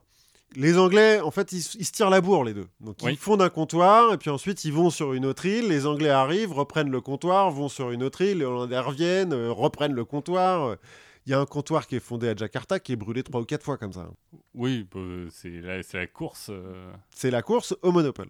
Jusqu'à ce que la VOC envoie un certain euh, Jan Petersen Cohen, enfin le nomme gouverneur général des Indes orientales, et donc l'envoie là-bas faire un petit peu le ménage. Bien compris euh, ce que ça veut dire Cohen euh, faire le ménage, il se met à défoncer des mecs. Déjà, il engage des mercenaires euh, japonais, parce que c'est cool. Comme ça, ça fait bien dans une armée. ça veut bien dans une armée, ils ont des sabres et tout, c'est cool. Il raquette les marchands anglais qui sont là, qui trouvent. C'est-à-dire qu'il fait même pire que les piratés. Il, il a accepté qu'il que les marchands anglais fassent du commerce dans euh, la ville de Jakarta, la ville qu'il a fondée à Jakarta, qui s'appelle Batavia, qu'il a fondée sur les ruines d'un comptoir. euh, que, bon, bref. Qui était lui-même sur les ruines d'un comptoir, lui-même sur les ruines d'un ancien cimetière indien. Ouais, ce qu'il faut savoir, c'est qu'à chaque fois, les comptoirs, c'est quand même fait sur des villes euh, où il y avait des autochtones, quoi, où les mecs, euh, bon, alors pas forcément des villes très grandes, mais, euh, mais alors les autochtones, autant dire qu'ils passent rapidement par le fil de l'épée. Ouais, ou, ou plus raisonnablement, on les met au boulot. Quoi. Non, non, Non on les tue. On les tue, d'accord. On, on- on les tue, c'est d'ailleurs pour ça qu'on va développer le, le marché des esclaves. Parce qu'on les tue, mais il faut quand même des gens pour s'occuper des Euh, plantations. Bah, de quoi on envoie des esclaves C'est plus facile à contrôler, ils connaissent pas le terrain, donc ils peuvent pas s'enfuir. Surtout qu'on est dans des îles, euh, où c'est quand même la jungle, hein. la, la- la nature veut tuer euh, en Oui, Indonésie oui. de manière générale. C'est tellement le bordel entre euh, la compagnie hollandaise et anglaise qu'en 1620, les gouvernements anglais et hollandais sont obligés de faire la paix. Et de dire, vous arrêtez de vous battre là-bas parce que ça commence à nous coûter trop cher. Cohen, il s'en fout, continue. Oui, c'est à des milliers de kilomètres. euh. Ouais, de toute façon, les, les- les- informations viennent pas très vite, il savait pas, il y a un mec qui s'est perdu, euh, bon. En gros, il va... C'est passé dans les spams. Bon, Ouais, voilà. Il va vouloir prendre le contrôle des îles Banda, qui sont euh, là où on produit le plus de noix de muscade. Ce qu'il faut savoir, c'est qu'on en produit suffisamment pour que et les Anglais et les Hollandais en ramènent. Il n'y a pas de problème d'offre. De, d'offre. en revanche, le Hollandais veut que ça soit que lui qui le fasse. Il fait signer un, un traité avec les, les, les potentats locaux pour leur dire vous ne vendez qu'aux Hollandais. Les mecs ne parlant pas le Hollandais, ils signent et puis ils font pff, comme de toute façon les autres se barrent après, ils vendent avec qui vient. Cohen apprend ça et dit non, non, non, c'est pas comme ça que ça marche. J'ai dit, vous ne vendez qu'à nous. En 1621, il revient sur l'île avec une force d'invasion, donc, et ses mercenaires japonais. Les mercenaires japonais, ils s'en servent de, de bourreaux. Il leur fait décapiter des types. mais ça, euh, le... le soldat japonais aime bien décapiter des gens. Ouais. Alors, ce que Cohen rajoute, c'est qu'il coupe des types en quatre aussi. C'est-à-dire que les chefs, ils les décapitent, puis les sous-chefs, ils les coupent en quatre. C'est sympa. Bon. Et en fait, en, 19 en 1621, là, pour prendre le contrôle des îles Banda, Et il les a- sous-sous-chefs, il les coupe en 8 Il y, a- il y a un moment où ça, où ça, devient- ça devient. Non, il les affame en fait, les autres. Il y avait 15 000 habitants avant que euh, Cohen arrive. Une fois qu'il a bien occupé le terrain, il en reste moins de 1000. Efficace. C'est un des premiers génocides de l'histoire. Ceci dit, il invente quand même des trucs. Comme en Chine, ils font du commerce avec la Chine. La Chine est autosuffisante, donc on n'en a rien à foutre euh, des capes, euh, des chapeaux Oui. euh, des Portugais, on n'en a rien à foutre de- de- Des pots de chambre. des pots de chambre, je sais pas trop ce qu'on fabrique euh, en Hollande. Eux, ils veulent de l'argent, quoi. Moi, je sais pas, Du- du oui, métal, des enfin, croquettes. Des... Ouais, non, ça, ça, ils s'en foutent. Ils veulent des pièces, quoi. Si bien qu'ils commencent à manquer de métal précieux en Hollande. Et là, Cohen a une idée brillante, quand même. C'est là que la Compagnie des Indes orientales va devenir une multinationale. C'est qu'il va se mettre à faire du commerce entre les Indes. Les Indes, hein, c'est-à-dire l'Inde, Oui. l'Indonésie, la Chine, etc. En gros, euh, il achète du thé en Chine, qui paye avec euh, de la soie qui vient d'Inde, qui paye avec de la noix de muscade qui vient d'Indonésie, qui paye avec euh, des esclaves qui viennent d'Afrique, qui paye avec euh, des machins qui ramènent d'Europe. Et en fait, il n'utilise jamais vraiment de, de, de métal monnaie. Oui, Enfin, si, à la fin, le métal monnaie il remonte Oui. jusqu'en Hollande. Quoi. Ce qui fait que les, les- les bénéfices se- développent d'aut- d'autant plus. Et qu'il y a énormément de corruption au sein En fait, des- du coup, des- il, fait des intermédiaires. Il crée lui-même des intermédiaires Ouais, mais qui lui appartiennent tous. qui lui appartiennent tous, donc il fait encore plus de marge. Voilà. Et il invente un autre truc, les prémices du, complexe militaro-industriel. Parce qu'en gros, comme il y a besoin de canons pour faire ces génocides-là, bah, il renvoie des lettres euh, en Hollande en disant écoutez, si vous voulez plus d'épices, il me faut plus de canons. Mais plus j'utilise de canons, et donc plus j'ai d'épices, plus j'ai d'or, mais donc plus il faut le protéger, donc plus il faut de canons. Et il fait quand même un espèce de cercle comme ça plus de canons, plus d'épices, plus d'or. C'est le début, c'est la première fois qu'on a un espèce de complexe militaro-industriel. Euh, la VOC. Donc, un, un grand bienfaiteur de l'humanité. Ah oui, oui, oui, oui, oui. Bon, on peut te dire quand même que c'est assez brillant d'avoir pensé à ça à l'époque. Oui. Mais c'est quand même incroyable que les types, à aucun moment, se posent la question de savoir si c'est bien dans le long terme ce qu'ils sont en train de faire. Parce que dès le début, euh, enfin dès le début, dès la fin du, du XVIIe siècle, euh, la, compagnie hollandaise, là, elle a euh, une centaine de navires. C'est pas, c'est pas juste un voyage de temps en temps. Ils vont avoir jusqu'à 4700 navires. Ils vont employer 150 000 personnes. Ils ont une armée privée de 10 000 hommes. C'est beaucoup. oui. Très vite, en fait, la Hollande leur donne le pouvoir d'administrer comme ils veulent leurs terres dans les Indes orientales. Donc ils peuvent euh, faire la guerre, ils peuvent euh, rendre la justice, euh, ils font Ah, ce qu'ils finalement, veulent. ils doivent être plus puissants que le roi de, le roi de Hollande. C'est une république à l'époque. Enfin, euh, En fait, les premiers investisseurs de la VOC, c'est aussi les patrons, quoi. Les mecs qui sont au gouvernement. donc, euh, c'est en- bon, c'est une- la première entreprise privée, mais qui est quand même un petit peu aidée par l'État, quoi. Ils vont faire ce qu'ils veulent. Il y a même à un moment donné où justement le gouvernement n'est plus euh, un investisseur de la VOC, va leur dire attendez, vous faites de la merde là. euh, en plus, on s'est fait. Il va y avoir quatre guerres entre la Angleterre et la Hollande à cause des compagnies euh, des Indes orientales respectives des deux pays. Il y a sur un des traités comme ça, le, roi, enfin non, pas un roi du coup, enfin le chef en Hollande, le président, premier ministre, va dire à la compagnie ouais bon, on a promis à l'Angleterre tel comptoir. Et la Mhm. compagnie va dire mais ça vous appartient pas, ça nous appartient à nous. Bon, vous promettez ce que vous voulez, mais euh, rien à foutre. nous on regarde. Hein. C'est pas comme ça que ça se passe. Bon, tout ça, ça va marcher euh, quand même assez bien. Ils vont avoir des comptoirs en Chine, en Inde, au Bengale, euh, à Ceylan, donc au Sri Lanka Oui. en Afrique du Sud pour avoir un- une pause sur le chemin, pour réparer les bateaux. Ils vont effectivement avoir un certain monopole, notamment avec le Japon, puisque pendant longtemps, il n'y a que les Hollandais qui ont eu le droit de faire du commerce avec le Japon. Ça va rapporter un fric incroyable. Il y a, je crois qu'en tout, j'ai lu 1 milliard 600 millions de florins. Ça Ça, doit faire beaucoup. ça fait, ouais, c'est énorme, c'est incroyable. Mais ça va finir par se casser la gueule euh, au- à la fin du XVIIIe siècle à cause de la corruption, à cause des problèmes, enfin, du problème avec le Japon qui va leur enlever le monopole, des problèmes avec la compagnie britannique des Indes orientales qui va euh, prendre son essor, et, beaucoup à cause de la corruption des employés de la VOC qui vont s'en mettre tellement plein les fouilles qu'au bout d'un moment, bah, ça, ça marche plus quoi. Les Anglais, pendant, pendant toute cette période-là, se sont fait un peu ramasser en Indonésie et donc vont se retourner vers l'Inde, eux aussi. Récupérer quelques comptoirs portugais. Mais pour une fois, plutôt que de faire de la diplomatie au canon, ils vont faire de la vraie diplomatie. Ils vont aller voir l'empereur euh, moghol, un certain euh, Jahangir, Jahangir, qui est le père du mec qui a construit le Taj Mahal. D'accord. Pour te dire que c'est pas des sauvages, les mecs, quand même. Là, Oui, hein. oui. Ils sont... Et donc, il va faire euh, une alliance avec euh, le- l'empereur Jahangir, là, qui va leur permettre d'installer des comptoirs en Inde. Pour une fois, ils font de la diplomatie normale. Ils genre font du commerce. Ouais, du commerce, donnant-donnant. Ça va pas durer. Mais ça, ça sera pour un prochain épisode parce que là, ça fait déjà longtemps que je parle. La Compagnie des Indes britanniques, il y a des, des romans entiers à écrire dessus, notamment sur les saloperies qu'ils vont faire. Je vous donne, juste pour teaser, la prochaine fois, en Inde, ils ont fait près de 30 millions de morts. Voilà. Alors, en trois siècles, hein, mais quand même. C'est pas mal. C'est- Un beau score. c'est un beau score. Eh ben écoute, euh, j'ai hâte. J'ai- J'ai D'avoir hâte, la suite. j'ai hâte d'avoir la suite. Moi, je suis tombé aussi sur un, un article dans, sur euh, NPR, donc qui est un réseau euh, public américain. La radio publique américaine, ouais. Voilà, qui a aussi un site web euh, avec des articles. Et qui m'a interpellé, donc j'ai cherché un peu, j'ai regardé, ça m'a fait rire. En gros, il parle des biologistes. Mhm. Et tout vient du journaliste qui parle avec des biologistes et qui se rend compte que bah, ces biologistes, qui sont des spécialistes euh, de, en général d'un ou deux euh, animaux, bah, ils ont presque tous bouffé ce qu'ils étudient. Alors, c'est moins, c'est un petit peu moins le cas pour euh, les gens qui étudient des vertébrés, mais au final, il y a, enfin, Bon, un vertébré, euh, ça se mange. oui, Enfin, moi, je suis végétarien, mais euh, oui, mais d'un point de vue éthique et règles éthiques, c'est moins facile de hop de, se mettre une souris de côté et oui, c'est vrai. ça coûte plus cher. Enfin, et du coup, euh, la question c'est est-ce que c'est si vrai que ça cette histoire? Et en fait, il y a plusieurs exemples et ça m'a fait assez rire, donc je, je voulais vous le, vous le raconter.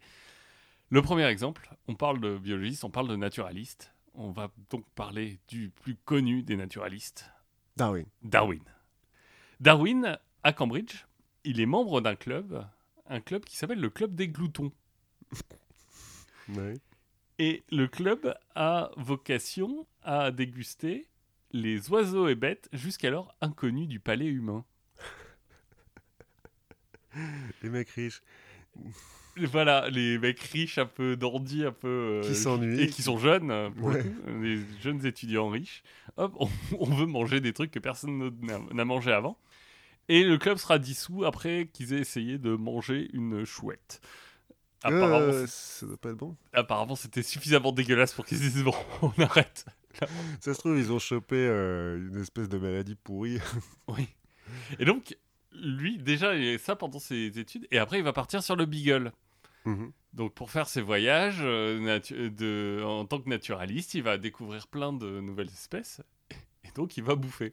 Et il va toutes les manger? Alors, je sais pas s'il les mange toutes, mais alors, il va manger du puma. Ce serait pas venu l'idée. C'est remarquablement comme du veau au niveau du goût, Ah ouais. d'après lui. C'est marrant, d'habitude, on dit que ça, ça a le goût de poulet. Ça a le goût de poulet. Ben non, le puma, ça a le goût de veau, d'après lui. Il va manger euh, de l'iguane, il va manger des tatous, Mhm. il va manger des tortues géantes aussi. Oh, c'est dégueulasse. C'est gen- c'est gentil, les tortues géantes. Bon, les iguanes et les tatous aussi. Hein. Oui, mais je sais pas, les tortues géantes, c'est centenaire et tout. C'est un côté hyper. euh, Donc lui, il va manger, et il va même essayer de boire leur vessie. Enfin, le contenu de leur vessie. C'est con, ça, par contre. Et il va dire que c'est un fluide assez limpide, et seulement avec un peu d'amertume. Donc, il recommande le jus de tortue. Voilà, le, le- la piste de tortue, écoute, apparemment, c'est pas si dégueulasse que Et ça. alors, en bain, Voilà, il va manger de l'agouti. de la quoi De l'agouti. Alors, l'agouti, c'est une sorte de rongeur qui, fait à peu, qui pèse à peu près 10 kilos. Donc, euh, un peu. C'est gros pour un euh, rongeur. euh. Ouais, genre, c'est un peu plus petit qu'un capybara, mais euh, c'est ce genre, de, ce genre de bestiole. Et il va dire que c'est la meilleure viande que j'ai jamais mangée. Voilà, donc pour les non-végétariens, apparemment, l'agouti. C'est très bon, d'après Darwin. Et il va manger aussi un andou. Alors, un andou, c'est une sorte euh, d'autruche en plus petit. Enfin, qui- qu'on appelle d'ailleurs le, le nandou de Darwin. Du coup. Oui, parce que c'est lui qui l'a découvert. Et en fait, il a commencé à le bouffer, à le bouffer avant de se rendre compte que c'était un animal qui était inconnu. qu'avant même d'en avoir fait un croquis, des trucs comme ça, il commence par le bouffer, lui. Voilà. Et en fait, du coup, eh ben, à Londres, il va renvoyer les restes de ce repas. Parce que c'est app- apparemment pas très facile à choper. Il dit Oups Oups, bon, euh, My bad, je croyais que c'était un Voilà. poulet, en fait c'était un oiseau qu'on n'a jamais vu, mais voilà les, voilà les le restes. le- faites, pas, faites pas gaffe au ketchup, ça n'a rien à voir. Donc, le plus grand, Darwin, euh, il aimait bien bouffer. Et un autre mec qui est intéressant, c'est euh, Wasserburg, qui a publié en 71 un article qui s'appelle Le goût comparé de quelques têtards de saison sèche du Costa Rica. en fait, c'est donc euh, un spécialiste des têtards. C'est un spécialiste des têtards, notamment des têtards du Costa Rica. Et ce qui s'est dit, c'est quand même en saison sèche, il n'y a pas beaucoup d'eau. Mhm, Le tétard, c'est pas l'animal le plus féroce qui existe. certes. Comme il n'y a pas beaucoup d'eau, il n'est pas très mobile, il peut pas se barrer où il veut, puisqu'il est re- regroupé dans des petites flaques. Comment ça se fait que ça survit? Mhm. Et donc, son hypothèse de travail, c'est que le tétard, c'est dégueulasse. Donc ça n'a pas de prédateur parce que... C'est un peu de prédateur, parce qu'en fait, c'est dégueulasse. donc, c'est c'est son hypothèse. Maintenant, comment prouver cette hypothèse? Bah, Il se dit, je vais prendre le prédateur qui a la palette de goût la plus large qui soit. En l'occurrence, la palette de goût la plus large, c'est les étudiants qu'il a emmené avec lui au Costa Rica. Et donc, Moi je croyais que t'allais dire un ours ou un cochon. bah non, il va demander à ses étudiants, il dit, moi je le fais pas parce que euh, j'ai mon hypothèse de travail, je serais forcément un peu biaisé. Double aveugle, tout ça. Voilà. Donc, je vais, en échange de quelques bières, il va demander à des, à des étudiants qui sont là avec lui de goûter les têtards, notamment un tétard des, de crapaud. Donc lui, il va quand même manger hein, après avec eux, sauf que ça comptera pas dans son étude. Le tétard de crapaud, il dit que c'est une des pires choses qu'il ait jamais goûté. Et que ça correspond à peu près à euh, manger une cuillère de tabasco. Ah, parce que ça pique? Parce que c'est très très très amer. Ah ouais. Mais c'est vrai qu'en même temps, le tabasco, moi j'aime beaucoup le tabasco, mais seul. euh, Ouais, à la cuillère. euh, Non. Finalement, ce qui se rend compte, c'est que sa thèse est confirmée. C'est bien parce que le tétard est dégueulasse que ça survit dans les petites flaques. Bah, en tout cas, c'est ce qu'il pense euh, sur la base des réactions de- des autres étudiants qui ont mangé des têtards. C'est quand même pas hyper scientifique parce que euh, prends juste un chien. Je prends ma chienne par exemple. Elle bouffe des trucs dégueux dans la rue. Elle doit pas avoir un palais hyper euh, développé. Enfin, Ouais, mais c'est très peu sucré, c'est très, Mm. très amer, et donc, bon, il se dit... en fait, c'est surtout l'amertume qui repousse. Oui. Parce que la plupart des, des choses qui sont dangereuses pour la santé sont amères. Quoi. Et j'en ai un dernier. Alors lui, il s'appelle Thorson. Lui, c'est aussi la fin des années 70. Les années 70, c'est quand même les, les années cool euh, de, de la science. Et lui, euh, c'est un géologue. Il Et- a bouffé les cailloux. Il est, euh, non, il est en Alaska. Il fait des opérations de carottage. Et en faisant ces opérations de carottage, il va tomber sur un bison géant qui est pris dans la glace depuis 30 000 ans. Donc il va le découper. Et premier réflexe, Il le bouffe. bah, il va prendre un bout, il va le rincer. Et il va le goûter. Donc c'est le mec qui a, qui a mangé la viande la plus vieille du monde. Ouais, qui devait être un petit peu rance euh, quand même. Et il dit, bah, finalement, ça avait pas, ça avait pas beaucoup plus de goût que l'odeur putride euh, du cadavre qu'on venait de sortir. dit, en soi, ça a pas de goût, mais bon, c'est comme c'est au milieu un d'un. peu le goût de pourri d'un truc qui a pourri 30 000 ans, quoi. Bon. Non, ça, et ce qu'il dit, c'est plutôt que ça a pas le goût de son odeur. Ah, d'accord. Et donc, euh, voilà, c'était des petites expériences gastronomiques euh, faites par des biologistes euh, qui m'ont fait assez rire. Le, finalement, le, la thèse de- du journaliste dit bah, que c'est des, des objets qu'ils connaissent très très bien et que bah, ils finissent par le voir comme euh, un peu comme quelque chose de normal, comme euh, Ouais, moi, moi j'aurais tendance à dire qu'ils obsèdent tellement dessus parce que les mecs travaillent pendant des années sur le tétard euh, de- du Costa Rica qu'à un moment donné, il y a les pires idées qui leur passent par la tête. Et puis que ça doit être un peu. euh, moi j'imagine avoir un objet d'étude, un truc que je connais par cœur. Enfin, je, le genre euh, le tétard, je connais, je sais tout du tétard, et je sais pas quel goût ça. Ouais, voilà, c'est ça. Tu sais tout sauf le goût. a. À un moment, tu dis bon, Je suis scientifique, il faut que je teste, quoi. personne qui regarde, euh, je vais goûter. Quoi. Tu crois qu'il y a des thésards qui ont bouffé des souris Oh, comme je ça pense qu'il y a des tétards qui ont mangé des trucs. euh, Ouais, bref. Laissons un, vague pu- euh, un voile pudique euh, sur ce qui, ce qui peut se passer euh, dans les écoles de sciences. Euh, alors moi, comme annoncé, je vais vous parler de d'où peut mener un jeu de cartes. À où peut mener un jeu de cartes? En fait, je suis tombé sur Twitter sur une photo d'un jeu de cartes qui date de l'URSS et qui a l'effigie de, de symboles, de, de dieux, de trucs mayas. D'accord. Ce qui est un peu. euh, Ça prédit la fin du monde? Non, non, non, non, c'est un jeu de cartes normal, hein, un jeu de 52 cartes, sauf que bah, euh, le roi, euh, c'est un dieu maya, euh, la reine, c'est un autre dieu maya, euh, l'as, il y a un espèce de serpent autour maya, enfin, et il y a une abeille. ouais. Enfin, tu vois, comme il peut, un- moi j'ai un jeu de cartes Space Invader, là, par exemple, c'est Oui. pareil, hein, c'est un jeu de cartes 52 cartes, sauf que Space Invader. Bon, là, Maya. Or, le jeu de cartes date des années 70. Donc, URSS, années 70, c'est un jeu de cartes qui a été créé par l'État soviétique. Oui. Parce qu'à l'époque, c'est l'État soviétique qui crée les jeux de cartes. Ce qui m'a étonné un petit peu, je pensais qu'ils n'étaient pas très euh, jeux d'argent, les soviétiques, mais Bah, je sais pas si c'est pas très jeu d'argent, mais regarde Tetris. c'est vrai. Oui, oui c'est vrai que tu n'es pas obligé de jouer au poker avec des, un jeu de 52 cartes. Bon, toujours Tu est-il, peux jouer à la bataille, c'est tellement plus passionnant. toujours est-il, maintenant, il faut se poser la question. Comment, pourquoi est-ce que ça arrive? Pourquoi ça a eu ça Pourquoi l'URSS s'est mis en tête de fabriquer un jeu de cartes euh, à motif Maya? Pour ça, on va revenir un petit peu en arrière. J'aime bien revenir en Oui. arrière. 1521, les Espagnols écrasent les Aztèques en Amérique du Sud. de, fa- de façon pas du tout sale en plus. Non Ils ont bien compris euh, la, la leçon des Portugais. hein. Quand ils arrivent, ils posent pas de questions. Ils bombardent d'abord, puis ensuite ils posent des questions. Donc ils ont plus rien, plus personne à massacrer. euh, donc en 1524, bah, ils se tournent vers les Mayas. Et en 1542, euh, bah, ils ont bien fini de massacrer les Mayas. Alors j'ai pas les chiffres exacts, mais bon, euh, entre ce qui- les mecs qu'ils ont effectivement massacré à la guerre, la variole et autres maladies que les mecs avaient pas, Ouais, maladies plus les, européennes. mecs, plus les mecs qu'ils ont déplacés et qu'ils ont chopé d'autres maladies parce qu'ils ont été déplacés. et la famine que la guerre crée, il y a, il reste pas grand, grand monde dans le peuple maya. Plus les sacrifices humains. Oui, bah ça c'est les Mayas qui le font eux-mêmes, donc bon. Donc en 1542, c'est fini. euh, Enfin, c'est fini. Les Mayas ont été écrasés. euh, L'Espagne contrôle plus ou moins euh, tout l'Amérique centrale et le nord de l'Amérique du Sud. Et puis maintenant, bah, il faut évangéliser. Parce qu'on fait quand même toujours ça, pas du tout pour, pour gagner de l'or, mais pour Ah le oui, mais non, Christ, euh, tout ça, tout pour, ça, quoi. Bah, c'est même pas euh, pour, euh, évangéliser, c'est pour sauver leurs âmes. Ah bah oui, bien sûr. Déjà, les mecs, ils sont mayas, ils parlent une langue que personne comprend et ils font les sacrifices humains. Alors, autant dire qu'ils ont besoin d'être évangélisés. Donc les Espagnols envoient des types. Et ils envoient notamment un certain Diego de Landa, qui est un moine franciscain, un peu fanatique. Diego, il aime pas trop euh, le, tout ce qui est païen. De manière générale, tout ce qui est pas chrétien, il aime pas trop. Donc quand il arrive en Amérique du Sud et qu'il voit des Mayas euh, prier un serpent à plumes, euh, se baigner dans du sang et des trucs comme ça, il, il dit que c'est pas bien du tout.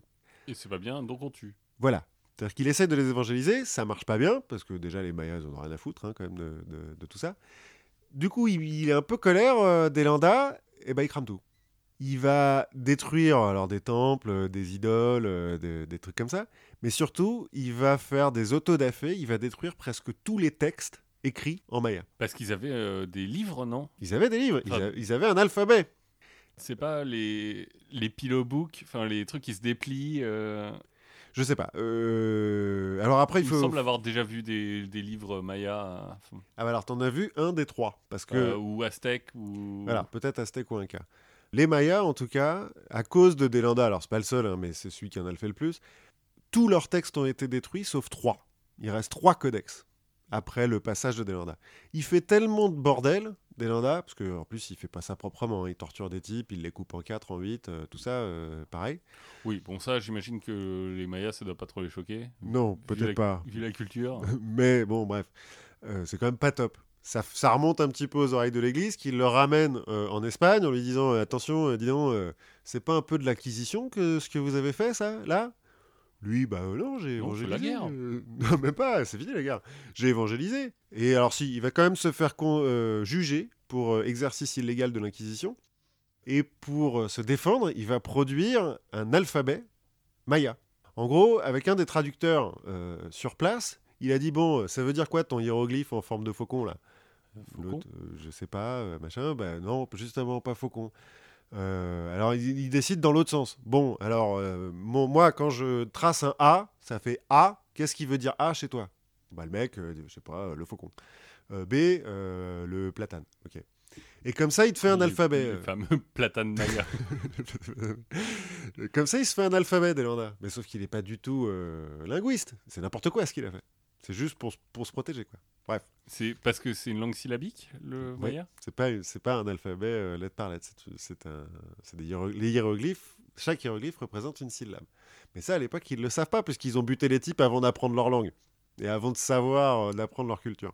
Bref, Delanda s'en sort grâce à ça. Il retournera en Amérique du Sud. Il sera euh, évêque, comme quoi, euh, voilà, la justice est sévère. Et puis, on oublie un petit peu les Mayas jusqu'en 1862. En 1862, il y a un Français qui a vu les succès de Champollion euh, 40 ans avant et qui retrouve l'alphabet de Delanda euh, dans une bibliothèque euh, perdue à Séville et se dit mais attends c'est peut-être mon jour de chance là. Je vais moi aussi pouvoir devenir Champollion. Se met à essayer de traduire les trois textes mayas qui restent. Il n'y arrive pas. Sauf que lui, il a pas de pierre de rosette. bah non il a bah si sa pierre de Rosette c'est l'alphabet de Delanda mais qui a été créé n'importe comment. Il n'y arrive pas. Il y, a tout, il y a plein de gens qui s'y mettent. Il y a notamment un Allemand, un certain Paul euh, Scheller, alors euh, en allemand, hein, il y a plein de L et de H là que je ne sais pas prononcer, qui va passer 40 ans à essayer de, traduire les, hiéroglyphes mayas. Il va quand même réussir à trouver le nom de certains dieux, il va quand même un petit peu euh, faire progresser le schmilblick, mais il n'arrivera jamais à traduire. Ce qui fait qu'en 1945, il finit par publier un article dans lequel il dit que c'est- c'est un mystère insoluble et que euh, l'alphabet, enfin la langue écrite maya est perdue pour l'humanité. Dommage. Il aurait pu aller plus loin en dire non, en fait, c'est juste des dessins, ça veut rien dire. Il Bon, savait y pas y a plein de mecs qui ont fait ça, mais lui, non, lui, il a dit c'était une vraie écriture, on l'a perdu, c'est dommage, mais bon, euh, voilà. Faites même- votre deuil. euh, vous... C'est quand même cool, tu vois, d'é- d'écrire un article où tu te dis voilà, ça c'est perdu pour l'humanité, c'est fini, on, on ne saura jamais.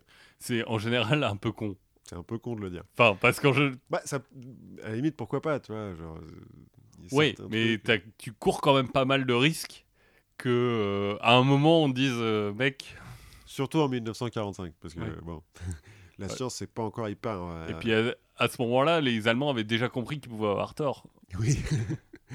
Et justement, en 1947 toujours, un russe, Yuri Knorozov, parce qu'il faut bien qu'on reparle de russe, parce qu'on Oui. est parti de, de- de l'Union soviétique.